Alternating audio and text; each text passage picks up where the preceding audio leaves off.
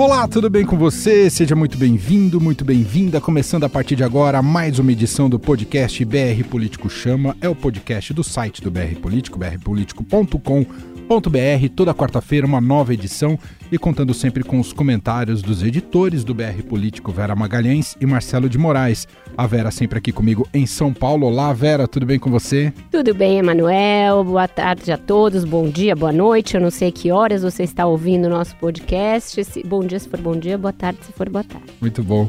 E direto de Brasília, Marcelo de Moraes. Olá, Marcelo, como vai? Salve Emanuel, salve Vera, boa tarde, bom dia, boa noite para todo mundo também. A, a, última semana aqui em Brasília antes de voltar ao Congresso, né? Ah, pensei então... que você que ia embora. Não, a última semana não. aqui em Brasília me assustei. Não, a última semana antes deles voltarem, a turma tá voltando e a gente achou que ia ficar tranquilo, né? Até nazismo apareceu nesses últimos dias. Vamos Verdade. falar sobre tudo isso. Vocês falaram bom dia, boa tarde, boa noite. Outro dia eu tava gravando uma entrevista com o Mendonça de Barros, o economista, ele falou: estava correndo na esteira com você. Eu falei, como assim, Mendonça? eu falei, eu acordei ouvindo aquele podcast que você faz com a Vera e o Marcelo. Ah, tal, é? De manhã. Aí e aí achei demais. É isso mesmo, Obrigada né? Vezes... pela audiência. Obrigado pela audiência. Bom, os temas do programa de hoje são os seguintes. No primeiro bloco, vamos reunir dois assuntos. O primeiro deles, a Procuradoria denuncia hackers e Glenn Greenwald por crimes relacionados à invasão de celulares de autoridades. Vamos falar sobre esse assunto e vamos aproveitar para conectar também é, sobre um comentário dos dois aqui sobre a entrevista do ministro Sérgio Moro ao Roda Viva que agora tem a ancoragem de Vera Magalhães. Isso no primeiro bloco. A familiares né, da, da vítima, da, da Marielle, falaram também publicamente que não queriam que fosse federalizado.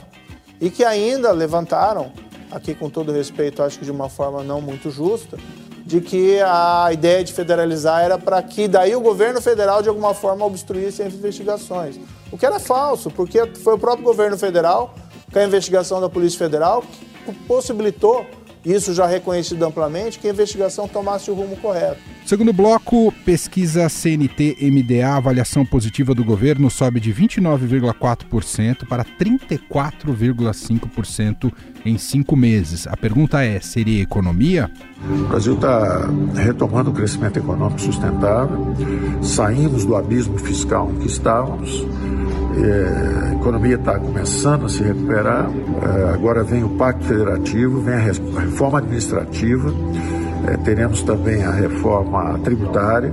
Quer dizer, o Brasil está tá em plena operação, como eu tinha dito que sim. No terceiro bloco, vamos falar sobre a possibilidade de Regina Duarte assumir de fato a pasta da cultura. Bolsonaro resolve a crise ao escolher a atriz ela vai ter autonomia ou vai fazer sua bela figura? Eu não sei, eu desconheço. Isso aconteceu ao longo do voo, esse convite. Então, muito obrigada, tá? Ajeite seus fones de ouvido porque o BR Político Chama já começou. BR Político Chama. O que você não pode perder na política e na economia. Com Vera Magalhães, Marcelo de Moraes e Emanuel Bonfim.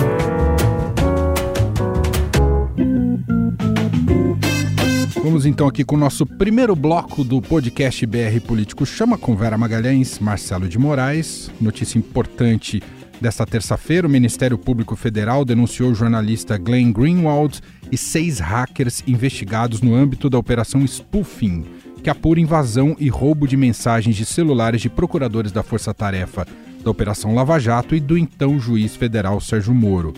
No que se refere à responsabilização de Glenn, o Ministério ressalta que o jornalista não era alvo das investigações, mas, para o Ministério Público Federal, ficou comprovado que Glenn auxiliou, incentivou e orientou o grupo durante o período das invasões. Teve uma ampla repercussão essa, essa denúncia do Ministério Público Federal, e aí a pergunta é, Vera, passou do ponto o Ministério Público ou não?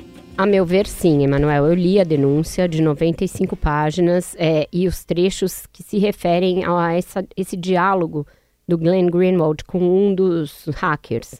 É, e eles conversam ali sobre o destino do material, se eles deveriam destruir ou não o material, mas não dá para dizer que há ali nem associação criminosa.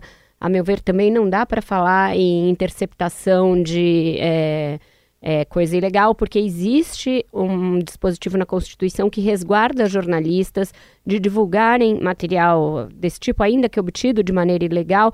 Não há nenhuma comprovação de que o Glenn Greenwald ou o Intercept Brasil participaram da obtenção daquele material, do hackeamento. A conversa é a posteriori, ela já é com o material em mãos, já depois do fato. Se houvesse ali alguma participação do Glenn Greenwald ou do veículo na obtenção, no hackeamento, e também algum pagamento por esse material, seriam coisas de natureza diversa. Mas não fica isso evidenciado nos diálogos que o promotor, procurador usa para denunciá-lo.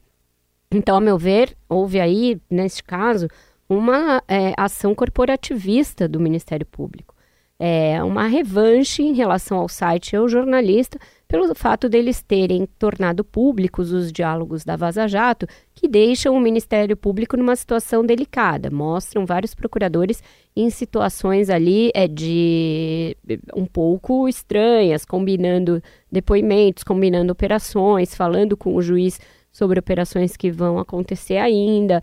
A gente já falou sobre isso aqui muitas vezes e a minha opinião é conhecida a esse respeito. Eu não acho que há nada na Vaza Jato que anule a Lava Jato, que torne ali, o, que a, o que se revelou ali na Lava Jato menos grave e menos pa, passível de punição.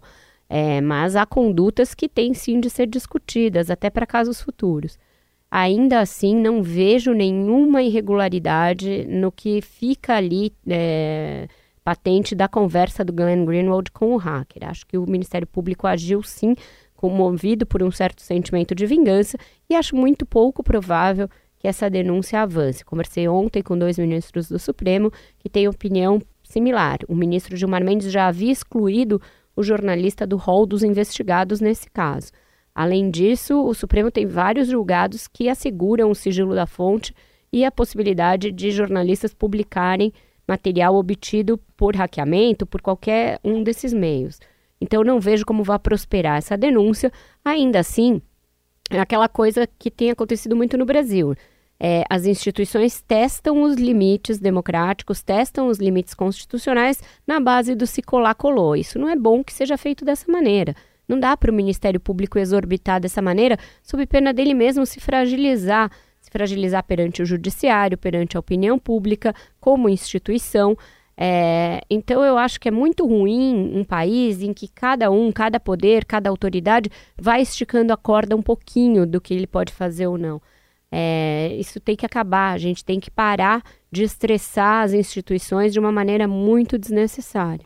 E esse caso tinha ficado até mais cristalino, essa situação, Marcelo, porque a PF não tinha comprado, a Polícia Federal não tinha comprado essa tese. O Ministério Público sozinho foi lá e, e denunciou o Glenn.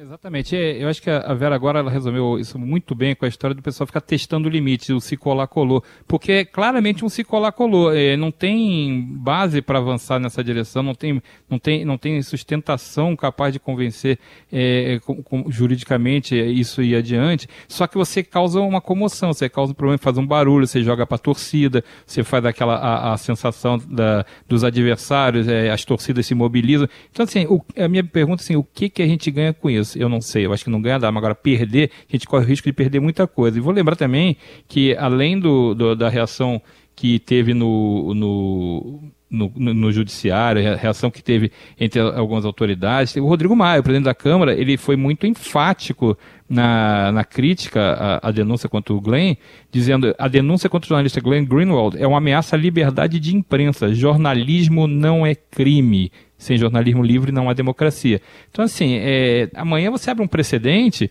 para fazer. Essa história é um precedente para você fazer qualquer tipo de perseguição. Escreve uma matéria, não gostei. Ah, daí que não tem investigação, e daí que não tem ninguém denunciado, e daí que não tem, não tem base legal. Vamos botar em cima, soltar os cachorros em cima. Então, não dá para ser desse jeito. É uma, é um, foi um, para mim, na minha opinião, é, foi completamente inadequado, independentemente da pessoa gostar do Glenn, não gostar do Glenn, gostar do Intercept, não gostar do Intercept. Isso é outra discussão, cada um tem seu, seu vai por onde quiser. Agora, daí você tentar criminalizar esse assunto, eu acho muito, muito exagerado, muito equivocado. E a ameaça. A gente, eu vou falar uma coisa que eu falo sempre: a gente, a gente gasta tempo no Brasil com, com umas, gasta umas energias que a gente não está podendo gastar, né? A gente tem tanto assunto, tanta coisa é, que o país precisa resolver. Além disso, de fazer essa, essa mais uma balbúrdia, né, e nesse caso uma balbúrdia muito grave, né, porque você é, coloca, ameaça é, princípios democráticos, você podia estar discutindo coisas muito mais importantes que o Paulo Guedes foi ver agora lá em Davos, a discussão real da economia no, lá, lá fora, como é que está complicado, como é que o Brasil precisa atrair investimentos e como é difícil no, no mundo do jeito que está hoje, como é que é difícil você conseguir esse tipo de atração para o pessoal botar a grana aqui. E, e vamos lembrar também, poucos eh, dias atrás, a gente estava numa iminência de ter um conflito no Oriente Médio entre Estados Unidos e Irã. Isso aí, graças a Deus, conseguiu ser minimizado e, e deu uma. É, essa pressão caiu, baixou a tensão no Oriente Médio. Mas podia perfeitamente estar tá com. Está tão desgraçado, estão tão desgastadas as relações internacionais, relações econômicas, o mundo está tão, tão tenso, tão beligerante, que a gente podia estar agora comentando um conflito. Então, não dá para ficar gastando essas energias à toa com, com essas coisas. Bom, ainda dentro desse bloco, a gente vai comentar a partir de agora, né? Fechado aqui essa conversa sobre essa denúncia do Ministério Público Federal. Vamos falar sobre o ministro da Justiça e Segurança Pública, Sérgio Moro, que nessa semana, na segunda-feira, deu uma entrevista muito importante, com ampla repercussão ao Roda Viva. Foi a estreia da querida Vera Magalhães na ancoragem do programa. Aí. Aliás, foi muito bem, arrebentou lá. E queria ouvir um pouco dos dois, avaliação aí das declarações do Moro, ah, o que ficou muito patente é a subserviência dele ao presidente Jair Bolsonaro, entre outros destaques aí das declarações de Moro. Começando por você, Vera. Pois é, foi bastante bom. Primeiro, é, dizer que o ministro demonstrou ali ser um democrata, o que nesse governo já é motivo para se elogiar, porque ele foi ao programa, não fez nenhuma exigência, ao contrário de algumas publicações mentirosas de que ele teria aprovado a bancada ou isso ou aquilo, não nem sabia quem seriam os seus entrevistadores, não fez nenhum corte de tema e de assunto, e a gente tem visto vários pessoas que vão a programas e não respondem sobre determinados assuntos espinhosos, né? Por exemplo, o Jair Bolsonaro foi num programa de TV recentemente no SBT e não foi perguntado sobre a questão do Flávio Bolsonaro. Portanto, houve uma combinação prévia. Nesse caso, não, não houve nada disso. E o ministro se dispôs a falar de tudo. Ah, não respondeu isso, não respondeu aquilo. Isso é técnica de entrevista. Muita gente tem, responde o que lhe convém, o que não lhe convém. Também não era de se esperar que ele fosse comprar uma briga com o presidente no ar. Mas o que ficou muito patente é isso que você falou. Hoje ele está muito subordinado ao Bolsonaro. É claro, ele é subordinado ao Bolsonaro, mas não se trata só de uma questão de hierarquia. Há questões que transcendem a mera relação hierárquica e disciplinar entre um chefe e um subordinado. Ele falou que é uma questão de cadeia de comando. Mas de um ministro da Justiça de um país, se espera que seja um norte seja um norte em questões principiológicas, em questões que dizem respeito à democracia, que dizem respeito à liberdade de imprensa, a esses pilares do Estado de Direito. E o ministro foi cobrado, e não, a meu ver não respondeu a contento, é, sobre suas omissões nesses aspectos. Ele disse lá pela primeira vez, foi até um furo do programa, que ele aconselhou Jair Bolsonaro na questão do Roberto Alvim, do, do nosso secretário nazista, que a gente vai falar mais à frente, e que aconselhou no sentido de que era insustentável a situação dele. Mas ele, ainda perguntado por mim, não disse o que acha, por exemplo, do atentado à produtora Porta dos Fundos. Eu acho isso grave. Também é, minimizou os ataques do presidente à liberdade de imprensa. Então fica muito claro que ele está, neste momento, é, ainda muito dependente do Bolsonaro e olhando lá na frente o que vai ser da vida dele. Ele até desconversa sempre sobre essa questão, sobre seu futuro político, diz que não será candidato contra Bolsonaro e diz que ir para o Supremo não tem vaga agora, que não é hora de discutir isso. Mas as duas opções estão claramente na mesa. Tanto pelo modo mais desenvolto com que ele já se move na política, essa entrevista foi muito mais solta do que uma entrevista anterior que ele tinha dado ao próprio programa ainda como juiz, em que estava muito manietado, muito preso, então ele já está transitando melhor na política e fica evidente que tem um espaço lá na frente para ele tomar uma decisão. Três anos é tempo demais na política. Ele mesmo fala: ah, eu posso tirar um sabático. Ele pode sair do governo alegando alguma coisa, tirar um sabático e voltar candidato, se não for para o Supremo.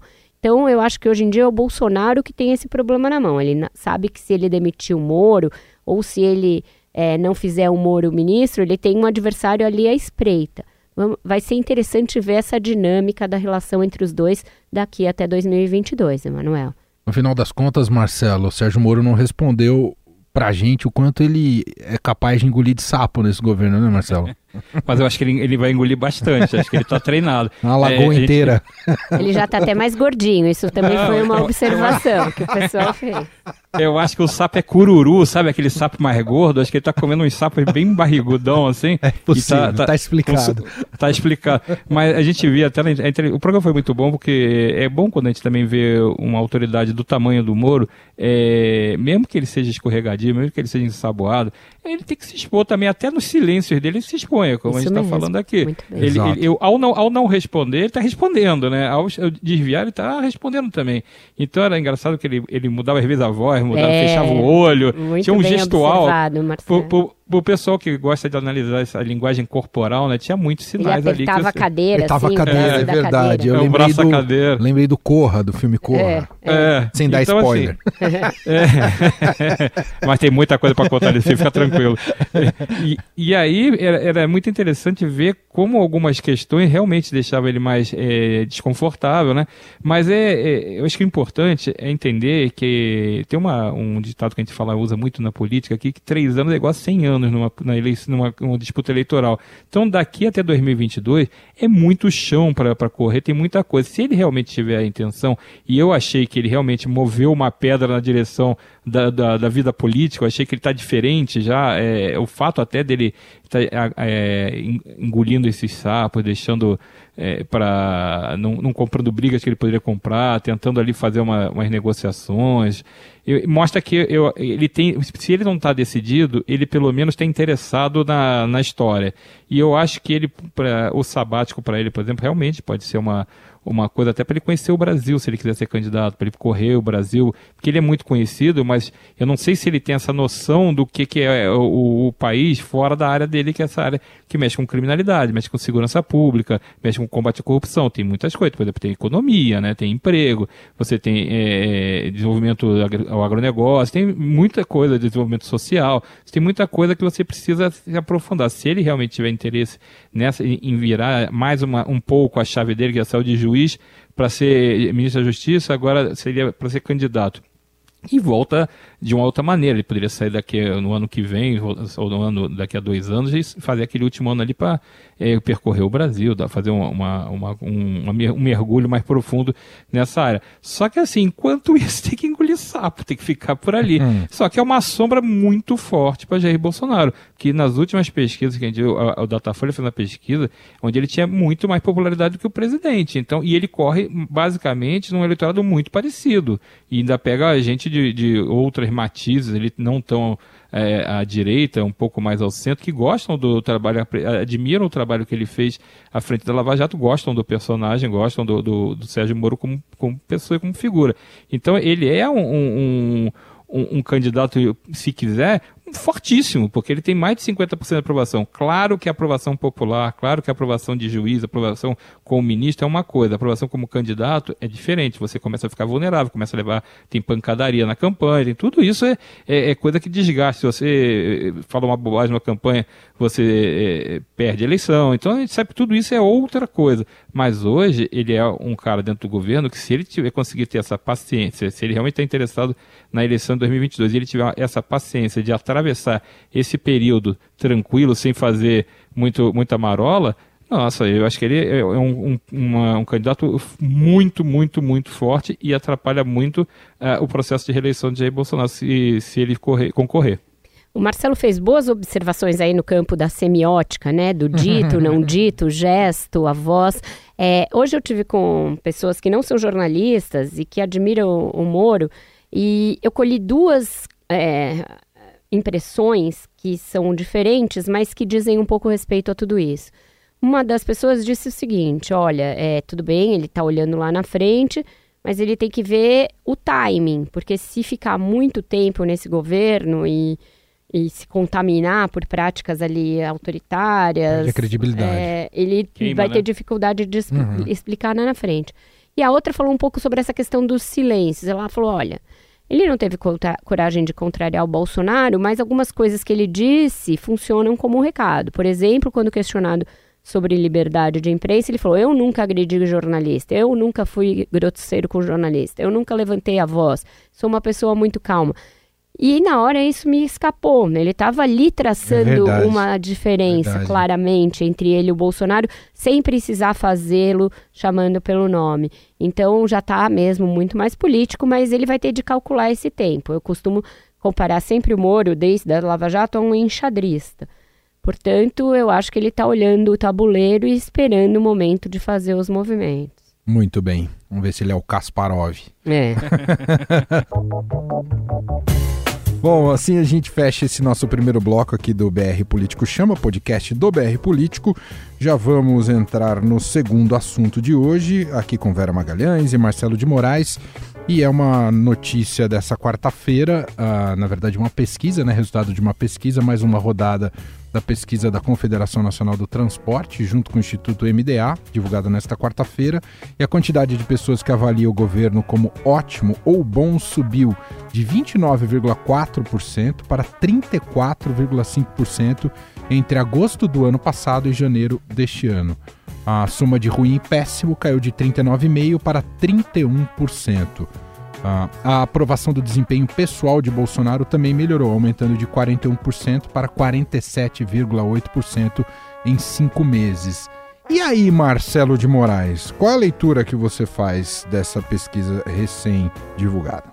É um resultado até que surpreende em termos do, do que estava vindo na tendência, né? Você tinha, em outras pesquisas, tinha uma queda na avaliação do governo, na avaliação pessoal do presidente, então tinha uma, uma linha, podia até dar uma estagnada ali, mas tinha uma linha meio pá, de viés de baixa, e essa pesquisa inverte essa tendência, ela pegou um período que é agosto até, até agora, então agosto, o que, que você tem que acontece em agosto? Você tem a aprovação da reforma da Previdência por ali naquele período, né? então você consegue passar talvez a, a, a melhora na economia, e a pesquisa registra isso, tem uma, um, um dado da pesquisa que para 22,1% das pessoas consultadas, o setor com melhor desempenho no governo é a economia. E na última pesquisa, esse indicador da economia tinha sido só de 10%. Então você tem, é, passou de 10 para 22 as pessoas que acham que a economia melhorou. Então você tem um efeito é, que eu acho que ele, a gente atribui isso um pouco à reforma da Previdência, com essa, essa perspectiva de que vai melhorar, a, a, o, vai ter um impacto fiscal positivo, vai melhorar a economia. Mas eu acho também tem uma coisa que acontece no final do ano que, que é, é bem claro na economia, você tem um movimento de emprego. Né? Então você começa a ter mais gente empregada, mesmo que seja o trabalho informal, é, não seja aquele trabalho que a gente está, que, que, seria o ideal, a carteira assinada, bonitinho tal, aquele trabalho mais é, de trabalho de raiz, né, aquele que é, é, completo com os direitos tal. Mesmo assim, a gente trabalhando, gente que estava fora, que estava desempregada, conseguiu algum tipo de trabalho. Então você tem um alento para uma, uma, uma, uma, massa razoável de pessoas, está muito longe do que tem, precisa ser feito, ainda tem mais de 11 milhões de desempregados, mas pelo menos você tem é, algum tipo de, de, de reação é, da economia. Então você, quando consegue é, gerar emprego, você automaticamente você gera um bem-estar, porque a pessoa tem aquele alívio, tem aquela sensação de que o pior passou. Então eu lembro que durante a, a campanha do Trump, muita gente não entendeu por que, que ele tinha sido eleito, e foram depois da eleição é, conversar com alguns dos eleitores, alguns eleitores assumidos do Trump, e perguntaram para eles é, por que, que tinham votado nele, apesar de todas as coisas que ele fala, todos os comentários, é, às vezes absurdos, exagerados, polêmicos. E aí foram entrevistar uma senhora, ela falou assim: Eu não ligo a mínima porque ele fala, eu ligo que é, o meu marido arrumou um emprego. Uhum. Então, assim, você tem uma, uma, um conforto que a economia pode estar gerando é, para essas pessoas que, que, que foi registrado pela pesquisa. Então, você pode ter realmente uma pequena, uma pequena eh, mudança nessa, nesse viés. Você inverteu, parou de cair e começou a virar o jogo porque a economia começou a melhorar. Vai continuar assim? Essa é, é uma das incógnitas da pesquisa. A própria pesquisa, os, os é, analistas e o presidente da CNT, eles falam isso. Isso agora, vamos ver como é que evolui, se isso é um quadro só desse período ou se isso realmente é uma tendência, porque você vai precisar ver na próxima pesquisa como é que está a economia, porque tem uma euforia de que vai crescer mais de, de 2,5% no, no próximo em 2020, a economia vai crescer mais, mas isso é uma aposta, né? Tem que vida real é diferente de aposta, mas o resultado foi realmente positivo para Jair Bolsonaro. Algo a acrescentar, Vera Magalhães? Perfeita essa análise do Marcelo, e nesse cenário das incertezas que podem vir a turvar a expectativa para a economia, a gente tem algumas já postas à mesa. Tem uma trégua na guerra comercial entre China e Estados Unidos que impacta de alguma maneira o Brasil e as nossas exportações. Tem também agora é, um fator muito incerto e que começa a preocupar. Ontem já mexeu com os mercados, é, que é esse supervírus na China e a possibilidade de, dele se espalhar pela Ásia e por outros países, chegar à Europa e a gente ter aí uma epidemia, uma pandemia. Isso sempre preocupa e pode sim significar um, um problema para a economia. A economia chinesa que já vem numa, não é desaceleração, porque ela continua crescendo em índices é, elevadíssimos para os nossos padrões, que são mais de seis no ano passado, mas é pouco para os padrões chineses. Então, tem incertezas econômicas no resto do mundo que podem impactar o Brasil de alguma maneira. Da mesma forma, a gente tem aí é, uma promessa muito otimista, por exemplo, de privatizações do que elas podem render de receita. Eu acho que são totalmente inverossímeis, ainda mais no ano eleitoral, com as dificuldades que essa pauta enfrenta. É, então, os tais 150 bilhões que o governo espera fazer esse ano em privatizações, concessões e vendas de ativos, acho um número maluco, não vai se realizar. Então a gente já começa a ter aí é, muita coisa inflada e no final a gente tem visto, a gente viu esse movimento em 2019. Começa com uma expectativa de crescimento muito grande e vai se acomodando à realidade ao longo do ano. Eu acho factível pensar em algo como dois, mas muito mais do que isso, me parece por hora um otimismo exagerado. Acho que o Marcelo acertou na mosca. É, a, esse, essa melhora da avaliação do Bolsonaro coincide com o período ali do fim do ano, que é um período de é, dinamismo maior, principalmente no setor de comércio, serviços, geração de vagas. Vamos ver se isso se confirma, ainda mais porque tem, a gente tem uma dificuldade muito grande da indústria acompanhar Verdade. essa melhora, tanto no nível de emprego quanto na produtividade. É, então tem aí ainda algumas nuvens para o presidente. É claro que é algo para se comemorar, ele só vinha em queda até, é, até então, né? Desde ali para maio ele começou a experimentar queda nas pesquisas, uma melhora para ele é ótimo, ainda mais porque coincidiu com o período de agudização do caso Flávio Bolsonaro e que pelo jeito não o atingiu. E mesmo as coisas que ele fala e esses problemas aí com a ala mais ideológica do governo parecem passar ao largo por hora da avaliação dele. Ainda é uma avaliação baixa, acho que talvez por tudo isso, mas isso não impactou mais ainda. A economia continua sendo um fator preponderante para a análise que as pessoas fazem dos governos. Muito bem. Assim a gente encerra esse segundo bloco aqui do nosso podcast, o BR Político Chama. Vamos entrar aqui no terceiro bloco e vamos entrar já direto com o repórter Gustavo Zucchi, repórter do BR Político, direto de Brasília também, lá perto do Marcelo. Ele tem repercussões hoje sobre Regina Duarte na cultura. Diga lá, Gustavo. Olá, Emanuel, olá, Vera, olá, Marcelo e olá, ouvintes do BR Político Chama. Aqui em Brasília, semana de novidades na cultura. A atriz Regina Duarte é a nova secretária da pasta após o antigo titular, Roberto Alvim, divulgar o polêmico vídeo no qual um trecho remetia a um discurso do ministro nazista Joseph Goebbels.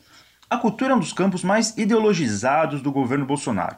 Vira e mexe temos confusões, acusações, censura e troca de ofensas entre ilhados do presidente e artistas, mas a chegada da atriz é vista como uma vitória. Esta é a opinião do ex-ministro da Cultura, Roberto Freire, que conversou com o BR Político.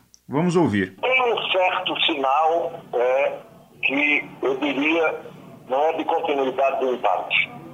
É, ela não é, é, na sua trajetória, alguém que tenha esta concepção. De qualquer forma, ao ter feito essa escolha, né, isso é, é, um sinal de que não colocou um templário. Poderia fazer, talvez, a escolha que fez, que alguém disse, pode piorar? Pode. O Ministério da Educação talvez seja um grande exemplo disso. Freire também compartilha preocupações com membros do segmento. A principal delas é que, com ou sem Alvim no comando da pasta, as políticas referentes à cultura do governo devem ser mantidas. O problema seria mais embaixo, na opinião do ex-ministro. Isso não significa dizer que não está no governo Bolsonaro o ovo da serpente de concepções nazifascistas. Ele representava forças políticas com este pensamento e esta concepção que são e continuam dentro do governo. Sim. Então, a preocupação continua de que nós temos um governo que, no campo cultural, tem visões obscurantistas, atrasadas, de manipulação da cultura e, portanto, antidemocráticas. Regina Duarte, por sua vez, fará um período de testes, o que chamou de noivado antes de aceitar o casamento com a Secretaria de Cultura. O primeiro contato da atriz com a pasta foi nesta quarta-feira, quando ela conversou com servidores. Inicialmente, a perspectiva é que não se tenha nenhuma grande mudança no quadro de funcionários, nem a revisão de políticas previamente definidas. Afinal, Alvim foi demitido pelo discurso semelhante ao do ministro nazista e não pelas ações que a secretaria vinha tomando. Foi inclusive elogiado por Bolsonaro um dia antes de sua exoneração. Por isso, Freire faz ressalvas ao que vem por aí na gestão Regina Duarte. O que podemos dizer é que é, e esperar que ela não seja uma marionete. Não vamos ficar imaginando que será alguém que vai ser contra Bolsonaro. Eu espero que não seja algo pior do que nós temos com alguém. É só isso. Mas não vejo nenhuma solução de imaginar o Brasil né, pluralista, diverso. Né? Então, se você me perguntar o que é que eu digo, com, urgência, que a gente pelo menos não tenha um nazifascismo é, na Secretaria da Cultura. E para imaginar um Brasil é, avançado, um Brasil democrático, livre, é, esperar 22 e mandar Bolsonaro para casa. Fico por aqui acompanhando todas as novidades de Brasília. Um abraço. Daí o repórter Gustavo Zucchi, a, coisa ficou tão grave na, na pasta da cultura que o critério virou pelo menos não é um nazi fascista. É isso que virou é, o critério. Que pega, né? Pelo menos não é um templário, disse Roberta Freire. Nossa, templário. É muito bom, né? Os currículos das pessoas. Templário, não. Nazi Ah, fascista, ali não. Nazi fascista, não. Então, tá. não matou ninguém, né? Tá desse jeito o negócio. Tá Pega o desse menos ruim. jeito. Nossa senhora. E aí, Vera, Marcelo, Regina Duarte, ó, eu queria até frisar que estamos gravando na tarde dessa quarta-feira, ela tá visitando o Ministério, a Secretaria, ainda não tem uma definição final, tá naquele período de noivado. Pode ser que saia até a publicação desse podcast, só para fazer essa ressalva. É, temos um período de estágio probatório de ministro. Chegamos a esse ponto no Brasil. Né? É, mas tudo bem, eu acho que ela tem razão em ser cautelosa. Na verdade, pensando só na Regina Duarte, na dimensão que ela tem, na carreira que ela tem, no que ela representa, eu falaria para ela a frase do carga pesada: fuja, Bino é uma cilada. né? E, e foi com esta percepção que eu até escrevi no Twitter. Eu falei que o melhor para ela era se manter como a viúva porcina, aquela que foi sem nunca ter sido, porque eu acho de fato que ela corre muitos riscos com isso. Mas aí a gente faz terapia por alguma razão, né? E o meu terapeuta, eu a gente discutindo isso na terapia, vejam só como o governo Bolsonaro impacta a vida dos jornalistas. Ele falou: "Ué, mas ela por esse aspecto, você tem que pensar de um outro jeito. Ela pelo, é um nome melhor do que o Alvin, melhor do que qualquer um que poderia ir lá. Como a gente tem três anos do governo Bolsonaro, é bom que seja alguém da área, é bom que seja alguém razoável, que não vai querer queimar a própria biografia e que conhece a área e que tem respeitabilidade. Sim, são critérios já é, além de não ser templário. Então, por esse prisma, a gente teria até razões para comemorar. Você veja que você muda as suas expectativas de acordo com a realidade.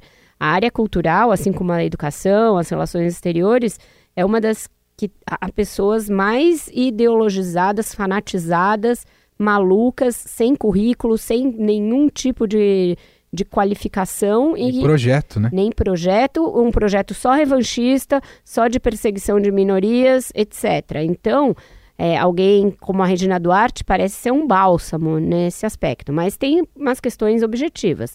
Essa que o Freire falou é, é uma. O projeto continua sendo aquele do Alvin.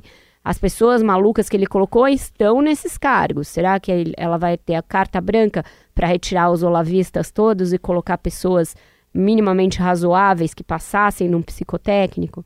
É, será que ela vai ter dinheiro, orçamento? Essa pasta tem sido sucateada, virou um apêndice no Ministério do, do Turismo. Ela vai voltar a ser uma pasta com alguma autonomia, com algum tipo de visibilidade? Tudo isso são questões que a gente não tem certeza.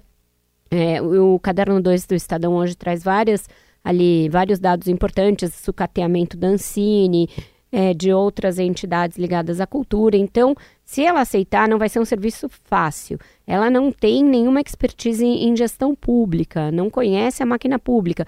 Então, são muitos os, os prismas para você analisar. Ela está sendo corajosa, ela vai enfrentar um patrulhamento severo, já está sendo cancelada, né, para usar o termo atual, pela esquerda.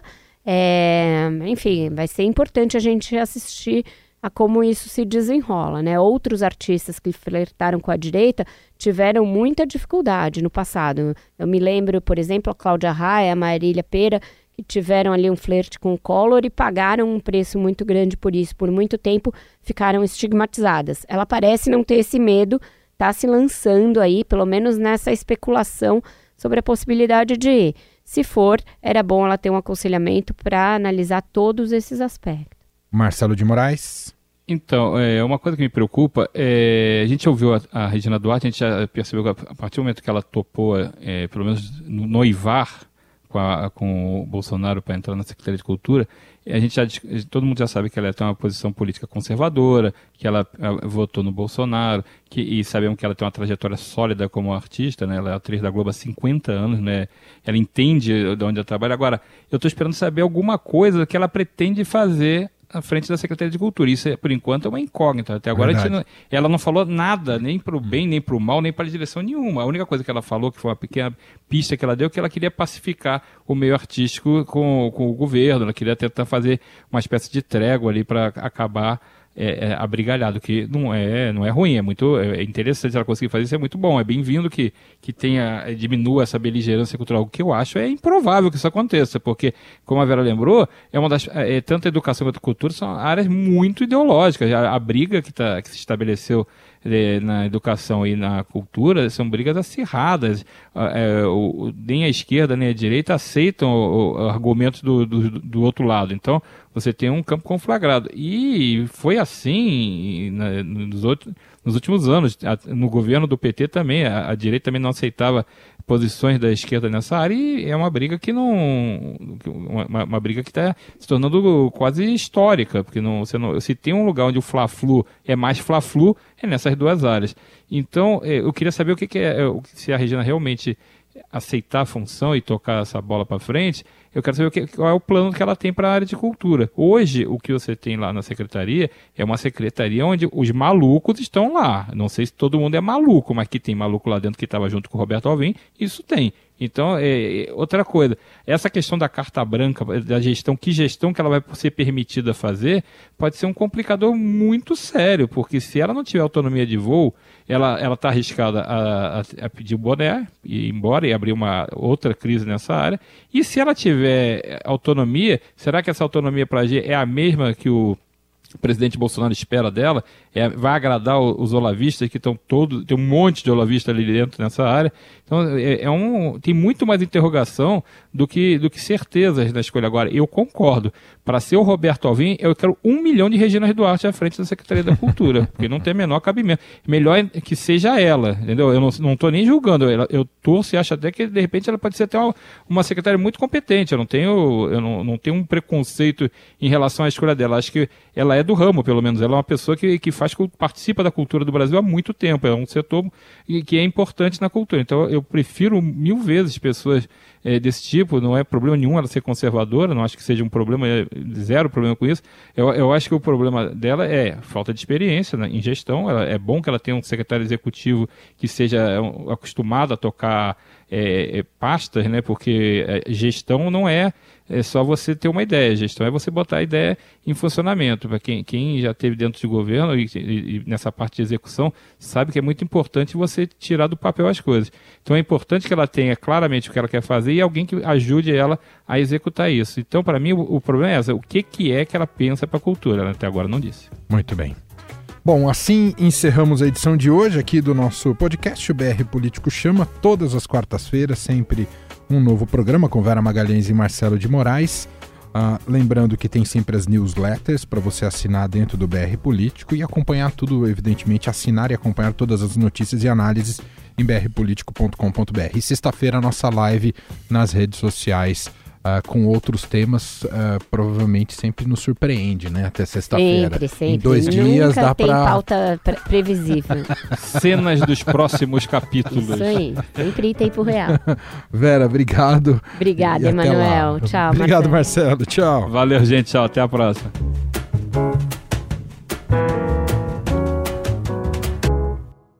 BR Político Chama. O que você não pode perder na política e na economia. Com Vera Magalhães, Marcelo de Moraes e Emanuel Bonfim.